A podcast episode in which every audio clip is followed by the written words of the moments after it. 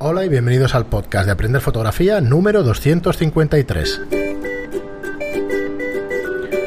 Hola, soy Fran Valverde y como siempre me acompaña Pera la Regular. Hola, ¿qué tal? Muy buena, espera. Pues eh, nada, hoy la introducción espero que sea breve. Eh, deciros únicamente que tenemos la plataforma de fotografía aprenderfotografía.online donde tenéis varias cosas. En primer lugar, una red social que es totalmente gratuita si os suscribís, donde mm, pues podréis compartir afición pues con el resto de, de personas que están en la red social ya, rozando las mil personas, o sea que estamos contentísimos con la aceptación de la plataforma. Por otro lado, tenemos una tienda online que abrimos hace poco y que tenéis todo el catálogo de Cromalite y Lastolite, eh, reflectores, trípodes y una serie Bueno, hay más de fabricantes, materiales. hay- en total hay sí, 14 unos cuantos fabricantes. Ajá. Y que bueno, en breve también tendremos cámaras y, y luces, o sea, flashes, Profoto y, y otras marcas. Tenemos, tenemos ahora el Incrom, tenemos otras marcas. Estamos metiendo Profoto, pero Efectivamente, sí, que se me de otros. Flashes en Chrome, que son importantes y, y bastante bien de precio y que recomendamos bastante, ¿eh? calidad-precio. Además hemos hecho alguna reseña que lo veréis en, Ajá. en los productos. Y luego, por otro lado, tenéis nuestra plataforma de cursos, que son a 10 euros al mes, donde podéis aprender fotografía a vuestro, rum- a vuestro ritmo, desde lo más básico en fotografía hasta lo más avanzado. Y que vamos añadiendo además cursos de 10 lecciones cada uno, pues a un ritmo de uno al mes. O sea que Bueno, ya- y además tenéis los podcasts, los fotoconsejos. Esto sí, esto como, como parte gratuita de la red social y de toda nuestra plataforma, podcast y fotoconsejos, y pues más cosas, y foros, libros, libros. recomendados, foros, Ah, muchas cosas. O sea que bueno, os recomendamos que entréis en aprenderfotografía.online y así podréis ver todo todo a lo que nos dedicamos. Y espera, estábamos con el menú de AFE en el anterior podcast repasando una a una las opciones de la cámara Del- 5D Mark III. Los casos predefinidos que Ajá. tiene la cámara. Te repasaste todos los casos predefinidos de Sí, la Mark III. los- los- todos los casos predefinidos. Y continuamos en este, si te parece, con el Sí. resto del menú de la F. Y, y bueno, vamos a ver si nos da tiempo en este episodio, si le da tiempo a ver Yo en creo este que sí. episodio. ¿eh? El primero, Pero sí, es el la más- introducción es lo que más se nos fue porque quería dejar claro lo, lo de eh, la precisión de los puntos AF, eh, Sí, y que lo he explicado muchas veces, seguro Bueno, va a que y lo veréis en un montón de podcasts, pero, pero que quede claro. Esto, aunque otros fabricantes no lo digan tan claro, esto es así con todos. ¿Vale? Hay otros fabricantes que lo, dij- lo dicen de una forma como más eh, por encima. Pero esto pasa con todos. O sea, esto es así. Vale, vale, el correcto. punto más preciso es el central y el resto depende de, de la cámara. A ver, realmente dónde está la diferencia en, en cómo de precisos son los puntos AF. Pues os lo voy a decir claro y clarísimo. Depende de cuánto hayáis pagado por el cuerpo. Un cuerpo de iniciación, aparte del punto central, el resto son muy poco precisos o nada. Eh, y en una cámara profesional, pues puede tener 19, mm, 20 o 25 puntos de alta precisión. ¿Ves? Por ejemplo, mi cámara tiene 19, entonces, que son de doble cruz, que se llaman alta precisión. Tanto en los lados, arriba, abajo, en, cu- en cualquier posición. La, la 5D Mark III es una cámara profesional, pero no es la serie 1 de Canon. Pues esto pasa exactamente igual con las Nikon. Una D800 o una D5, pues hay una diferencia. Y la diferencia está en el precio, ¿no? Pues también está en esto. Pensar que ahí es donde hay una diferencia importante porque las cámaras profesionales tienen doble procesador dedicado al enfoque y las otras normalmente solo tienen uno. muy bien, pues también decir que... Son que procesadores caros porque tienen que hacer cálculos muy rápidos Ajá. para compensar la desviación de ángulo que tiene cada focal. Ajá. Pues también decir que hemos aprovechado para grabar un vídeo con el menú de la cámara en pantalla directamente y que lo encontráis en los fotoconsejos, el vídeo entero de estos dos podcasts, condensando pues este menú, el menú de enfoque de, de esta cámara. Así Bueno, que nada, cuando de- quiera espera pasar al Deciros siguiente. que no os obsesionéis con el tema de la F. La mía tiene 19 y yo uso el central, o sea que... Y no los usas para... No, no los uso. Prácticamente nunca. Eh, alguna vez lo he usado por, por vagancia o porque estoy en servo y no puedo hacer reencuadre, pero ya está. Y como vamos a tratar sobre todo de la F, os fijaréis que la mayoría de opciones son para controlar el servo porque el, el one shot es muy simple, pues vamos a verlo. En el siguiente menú vemos algo que es curioso y que deberíais tener muy claro, que es la prioridad del servo. ¿Vale? Porque puede parecer una nimiedad, pero no es así. Eh, si entramos en la primera, veréis que nos da opción o al disparo o al enfoque. Y en el centro es igual. ¿Eso qué quiere decir? Que si le damos prioridad al disparo, la, nuestra cámara disparará aunque no enfoque. O sea, debemos mm, presuponer que igual están bien enfocadas. Pero no tienen prioridad a... Lo que prima aquí es la ráfaga, por ejemplo. ¿Eh? Yo quiero hacer la foto sí o sí. Me da igual si no está exactamente enfocada, pero quiero hacer la foto. Y la otra es, oye, prefiero no hacer la foto si no está enfocada. Y en el centro es, le damos la misma. Quiere decir que mm, puede que no esté del todo bien, pero no quiero cargarme la ráfaga porque quiero poder disparar. Así que esto es para la primera foto. ¿Vale? La primera foto puede, puede marcar la diferencia cuando vayamos a trabajar, por ejemplo, en una ráfaga. ¿eh? Y luego podemos escoger qué pasa con la segunda foto. ¿Por qué? Porque si estamos, por ejemplo, en una ráfaga y estamos haciendo un seguimiento, el espejo está subido, está subiendo constantemente. Cuando habla de la segunda foto, habla de la segunda y las siguientes fotos, ¿vale? Eh, mucha gente tiene configurado esto, pues primero, en la primera le da prioridad al enfoque y en la segunda al disparo, porque difícilmente se ha movido lo suficiente como para que pierda el foco. Y entonces mantengo la ráfaga. Pero debéis tener muy claro que no todos los motivos son iguales. Os emplazo a los casos. ¿eh? Si el movimiento es muy errático, el seguimiento de la F puede hacer, si lo tengo mal puesto, esto va a salir mal. Si resulta que el movimiento es muy errático y aquí le digo que le doy prioridad a la velocidad, pues las tendré fuera de foco. Porque no he avisado que el movimiento era errático y por lo tanto la F no va a seguirlos bien. Así que pensar que esto y lo anterior van íntimamente ligados. Por defecto está en igual prioridad. O sea, oye, mira, mm, haz un equilibrio entre la ráfaga y, o sea, entre el disparo y el enfoque. Así que, ojo, ojo con esto. Porque ah, cuando hablamos del segundo, hablamos de los disparos en serie después del primer disparo, ¿eh? Y cuando hablamos de lo otro es el primero, antes de empezar, para el servo. Así que lo ideal es que eh, lo tengáis en consideración a la hora de trabajar con, con, el caso, con los casos que tenéis anteriormente, que son simplemente parámetros de ajuste. Vamos al siguiente menú.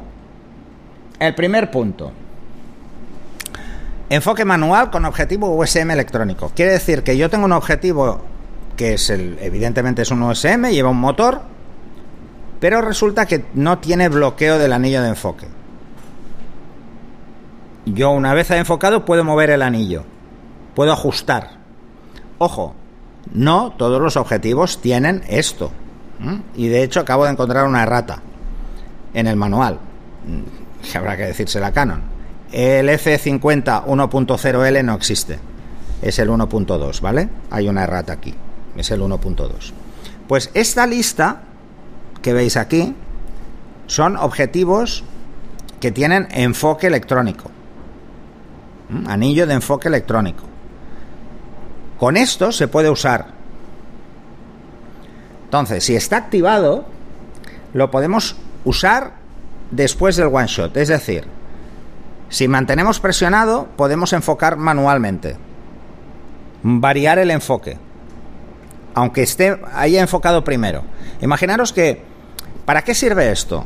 Os pongo un ejercicio práctico y lo veréis enseguida. Imaginar que queréis hacerle una foto a un pájaro que está dentro de una jaula y no conseguís enfocar bien.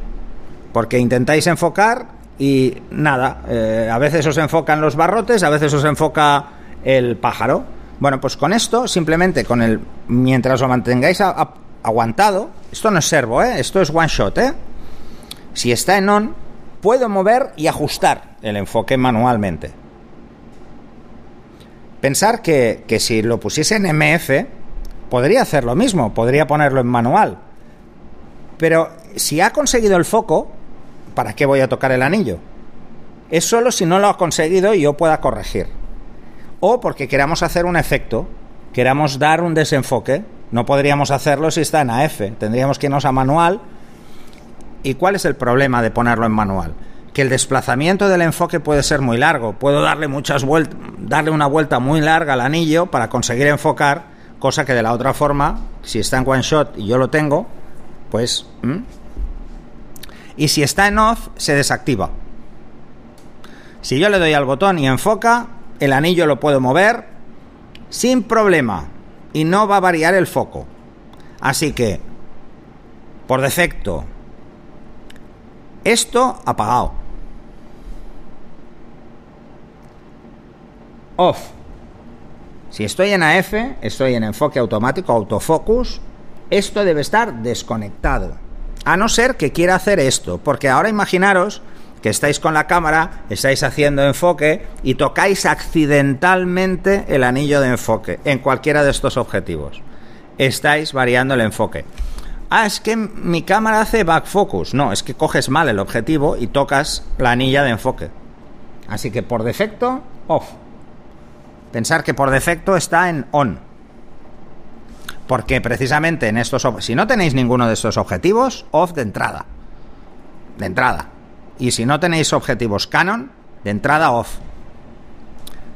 Porque no sirve nada. Un objetivo que mm, no lo va a reconocer en ese sentido, mm, él os pone una lista, pero esta lista es de cuando salió esta cámara. Ahora hay objetivos nuevos. Así que mm, el off es que a la que está en AF, el modo manual queda desactivado. No podemos tocar el... Por mucho que toquemos el anillo, esto no va a hacer nada. Esto para one shot. ¿Vale? Así que aquí tenéis, eh, vuelvo a entrar, las tres opciones. Eh, podéis tenerlo activado siempre. Activado, o sea, que se desactive después del enfoque. O que cuando tenga el enfoque automático siempre esté desactivado ni antes ni después pueda mover el anillo. Eh, es la forma más segura, ¿eh? ¿eh? sobre todo al principio. Hasta que no tengáis muy claro esto cómo funciona, lo ponéis a off porque os puede dar más de un dolor de cabeza. El siguiente parámetro, el destello, el destello de luz de ayuda de la F. Esto es solo para flash. Nada más. Y solo es mm, para un flash speedlit. O sea, solo va a funcionar, en teoría, correctamente con los flashes de Canon. ¿Qué hace esto? Si está activado. Lo que va a dar es una luz de ayuda. Mm, os habréis fijado que los flashes Pelite tienen como una cruceta, una cruz, que se proyecta roja.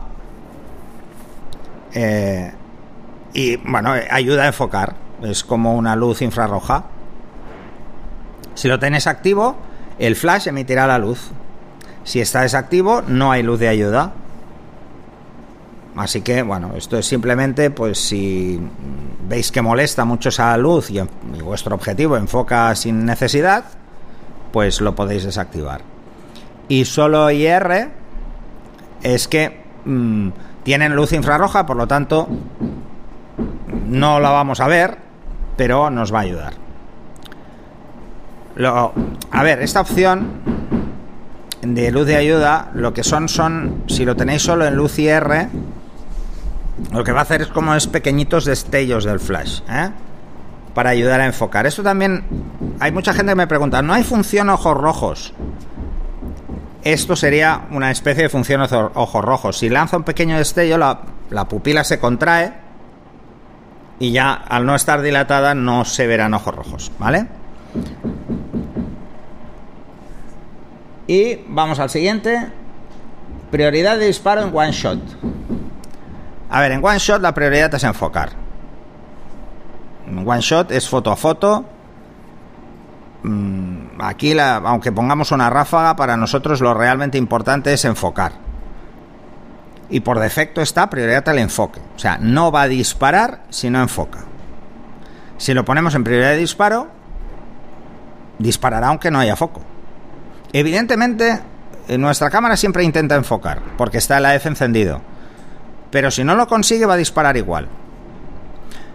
Os recomiendo que la prioridad esté en el enfoque absoluta. ¿eh? Fijaros, solo hay dos opciones, no hay más, así que enfoque.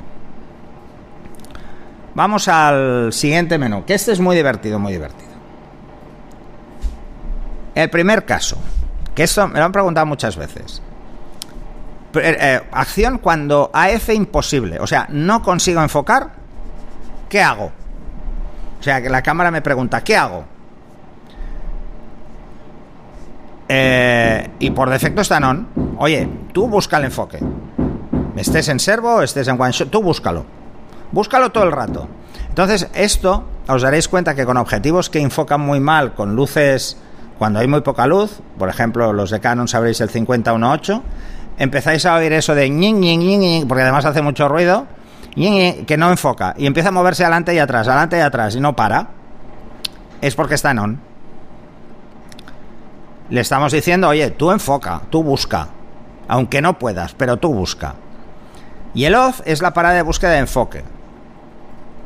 Se inicia y cuando no hay foco porque está muy lejos, está ya en hiperfocal, se para. Así que lo realmente importante es ponerlo en off. Mirar qué chorrada. ¿Para qué está diseñado esto?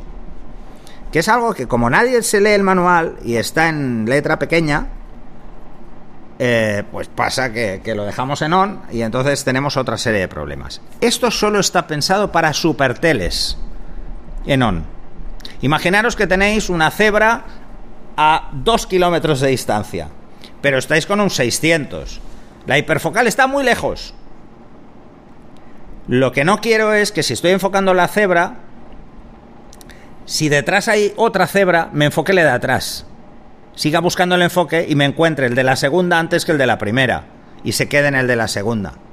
¿Lo veis? Es para que no se vaya el foco a un sitio que yo no quiero. Si no tenéis superteles, pues ojo, ¿eh? Es importante que en un supertele también esté en off. Si no tenéis un supertele, el on tampoco es muy interesante porque nos puede dar un poco por saco, ¿eh?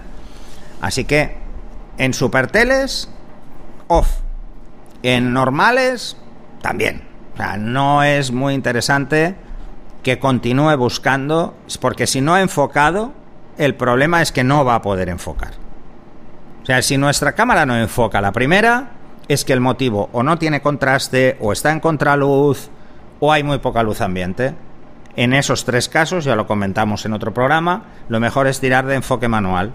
O sea, si veis que el objetivo le cuesta mucho enfocar, enfocar vosotros porque mm, se os va a quedar pillado con el on. ¿Vale? Así que off. El siguiente punto. Punto AF seleccionable. Por defecto viene aquí, vale, todos. Ande o no ande, caballo grande. Tengo 61 puntos, pues que pueda escoger el que me dé la gana sin tener en cuenta si es de alta precisión, de doble precisión, o si es horizontal o vertical. Eh, error, craso error. ¿Mm? Y muy gordo además, ¿eh? Primero, si tenemos muchos puntos, eh, la, la 5D tiene un joystick para mover en los puntos de enfoque. Antes de que lleguemos al punto que queremos, el motivo se ha ido o ha cambiado de punto por no hacer un enfoque reencuadre, pero imaginaros que estáis en servo y el motivo lo vais a seguir en una esquina, ¿eh? porque queréis dejarle aire, en composición, lo que queráis. Pero ¿qué pasa? Que aquí podemos escoger accidentalmente, a no ser que os metáis el mapa de puntos en la cabeza, el que hemos visto en el capítulo anterior, os lo metáis ahí en la cabeza, cosa muy difícil, eh, no sabéis cuáles son de alta, cuáles son, o sea, cuáles son en cruz, doble cruz y cuáles son horizontales y verticales. Así que, mm, pitote liado. Ah, mi recomendación es solo seleccionar los puntos AF en cruz, es decir, los de alta precisión y los de cruz. ¿eh? Doble cruz y cruz. Así que solo puntos AF tipo cruz. El resto es porque lo ideal es este, el de 9 puntos. Porque es muy rápido. Es muy rápido moverse en los puntos de enfoque. Tenéis el central, los laterales y las esquinas. Pero no tenéis las esquinas lejanas. Así que escoger el de 15 o el de 9. Pero lo ideal es, eh, ojo, este y este están aquí, ¿eh? Son solo de cruz. Pensar que en estos dos son solo los de cruz, ¿eh? Así que ponemos este y más rápido. Al menos hemos descartado la mitad casi de los puntos. Si os fijáis, en el dibujo lo veis claro. Los de los extremos más alejados en el plano horizontal no están. Esos no son eh, en cruz, porque no tienen precisión. ¿eh? Y si os fijáis, los del centro están todos, pero los de los lados no. Las cámaras profesionales, la serie 1 por ejemplo, estos puntos laterales ya ni los tengo yo. Yo en la 1 de SMAR 3 no están, no existen, porque son puntos absurdos, no, no están tan alejados del centro que es muy difícil tener un foco medianamente limpio, así que se, mejor es descartarlos, ¿vale? Solo los AF tipo cruz. El modo de área seleccionada en el AF. A ver, esto es importante, ¿eh? Y es importante sobre todo porque si no lo tenemos claro, luego no nos irán los patrones que hemos visto antes. Por ejemplo, no podremos hacer un seguimiento con varios puntos, o sea, que cambie de punto. Para que cambie de punto, deberíamos tener o el expandir, que es este, o el rodear. Cualquiera de estos. Pero los puntuales no.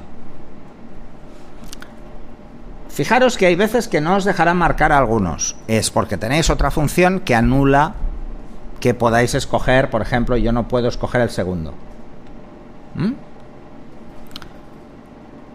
Aquí, si lo que queremos es precisión eh, y tener muy claro que enfocamos, lo ideal es esto. Si vais a tirar mucho de servo, lo ideal es que cogéis, cualquiera de estos.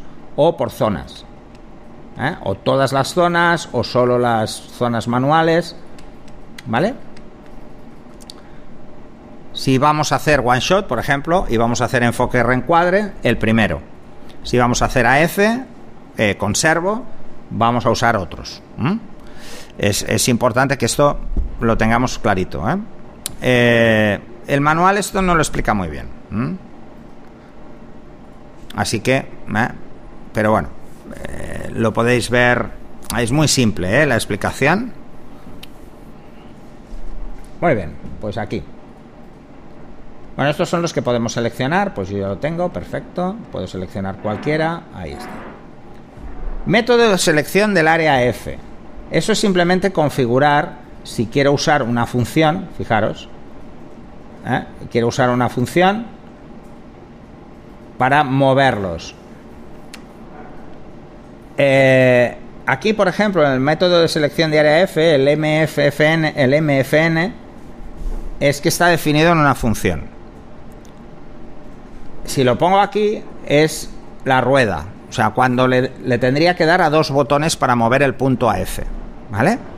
Tendría que darle primero al botón de selección de punto F y luego girar la rueda.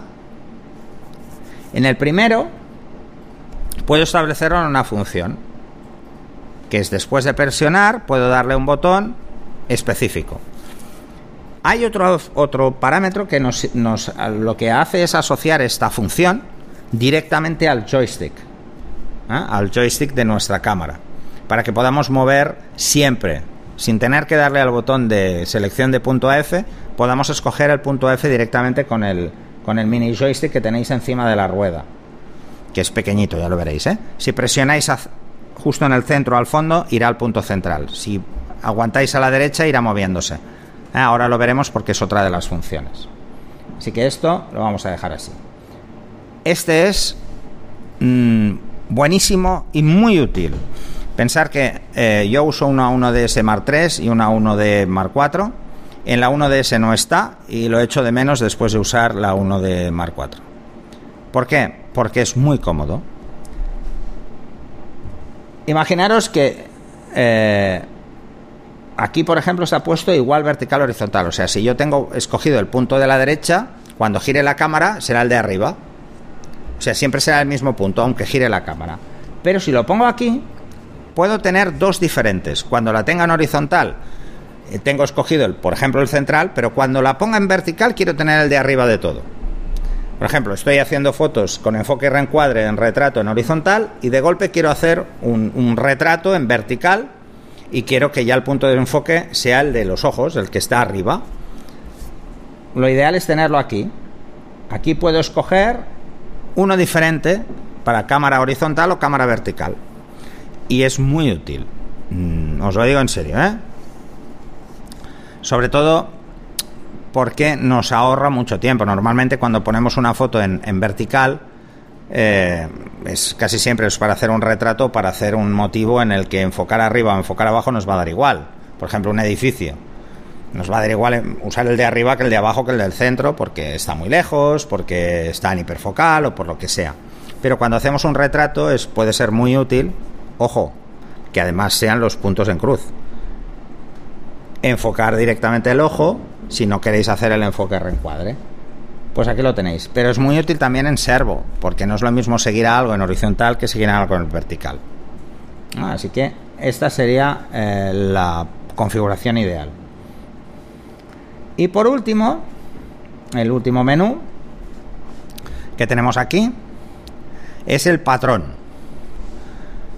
Cuando seleccionas un punto F puedes detenerte al final, en el lado derecho, cuando le vas dando, o seguir por el lado izquierdo, es que sea circular. Pues es solo esto. Es, quiero que sea circular o no. O sea, si yo aguanto el botón en la derecha, cuando llegue al último punto, volverá a salir por el lado izquierdo. Si lo hago hacia arriba, volverá a salir por abajo. Es así no es circular y así es circular, continuo que le llama. Es muy útil que sea continuo porque si yo estoy en el lado derecho y me quiero ir al izquierdo, tendría que hacer o sea, varios clics, mm, pues igual 8 o 9 clics hacia la izquierda. De la otra forma, solo con uno ya me paso a la izquierda y voy más rápido. Es simplemente para ir más rápido. Si os pierde, porque no sabéis dónde se ha ido, aunque se ve clarísimamente, pues dejarlo en parar en los bordes. Dejarlo por defecto, parar en los bordes. Pero el continuo es mucho más útil porque mm, es más ágil. El siguiente. El mostrar el punto AF en enfoque.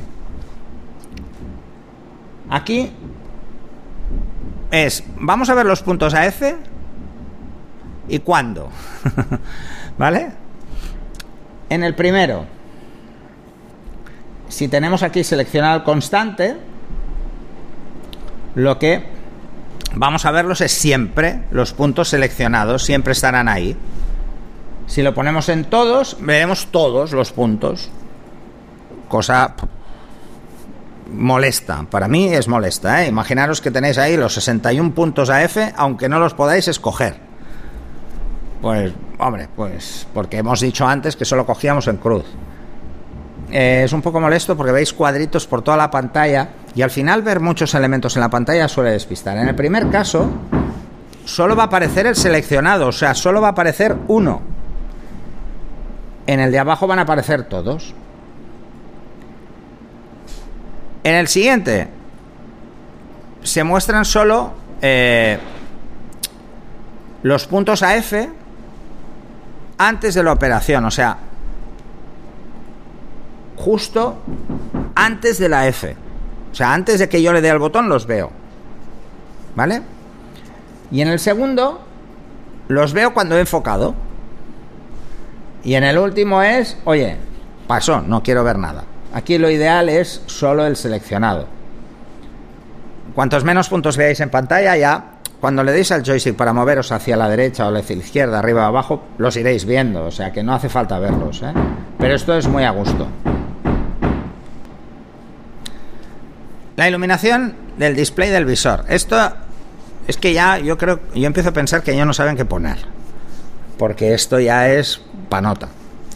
En auto, lo que va a hacer, que por defecto es auto, es que se iluminen cuando hay poca luz los puntos AF. En el on es que se iluminan independientemente de la luz ambiental. O sea, yo quiero ver el punto de enfoque siempre encendido, el que tengo seleccionado. Y off es que no se iluminan en rojo. Simplemente veo el cuadrito, pero no se ilumina en rojo. Os recomiendo on. Poca luz, mucha luz, no, siempre. Verlo. Ver cuál tenemos.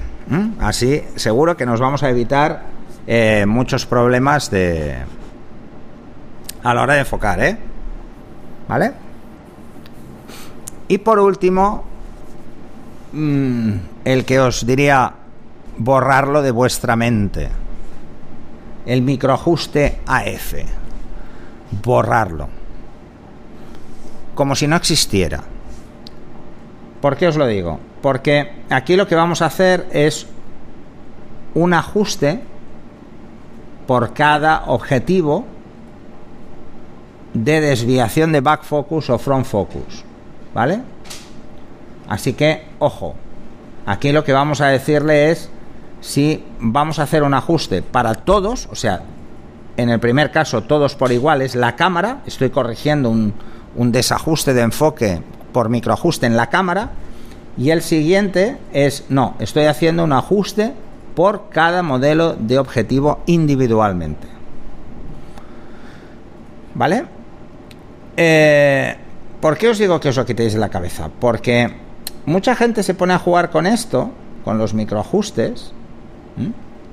Vienen aquí, le dan a info, empiezan a registrar. Fijaros que es como, que además como lo pone muy facilón, eh, pues igual metéis aquí una desviación de, de, front focus o de back focus. Así es front y así es back. Y resulta que la liamos. Y lo hacemos mal.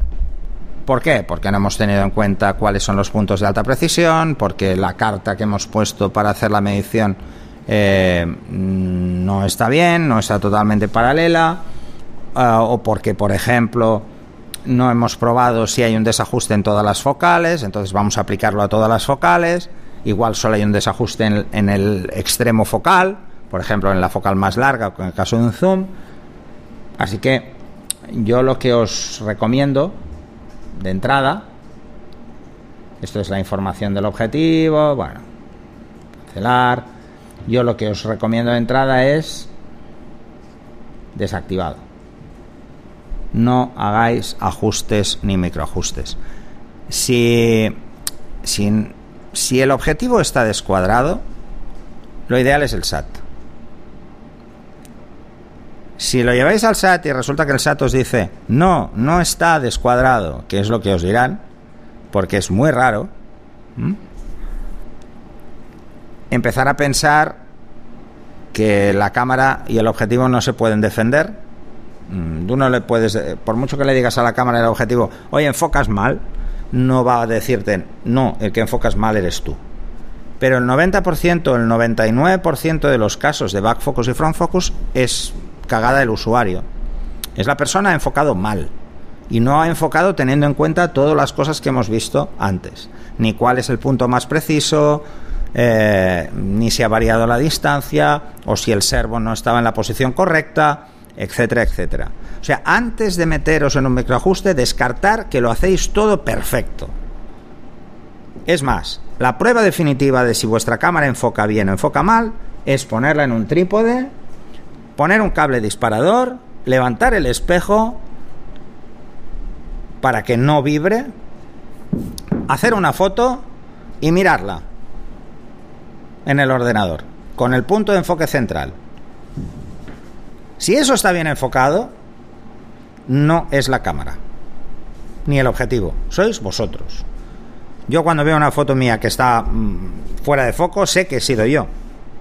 ¿Mm? O sea, lo sé. Os diré una cosa que lo he dicho varias veces. Yo solo he tenido un problema de, back focus una vez. Y era un objetivo, un 50-1.4, se me cayó y descuadraba. Y también me pasó lo mismo con un 70-200 que se me cayó al suelo. Me cayó al suelo desde la altura de la cámara. Estaba girando la cámara, no me di cuenta, presioné el botón de desbloqueo y al girar, por peso, cayó y se desajustó. mm, bueno, pues esto se lleva al SAT, te lo vuelven a ajustar y punto. Eh, si alguien tiene alguna duda sobre esto, lanzarla. ¿Vale? Y ya está. Eh, y hasta aquí el menú AF, denso menú AF de la 5 de Mark 3. Muy bien, pues hasta aquí entonces nuestra temporada, nuestro año lectivo. Nuestro año lectivo. sí, empezamos ya la semana que viene con... Este ha sido denso y...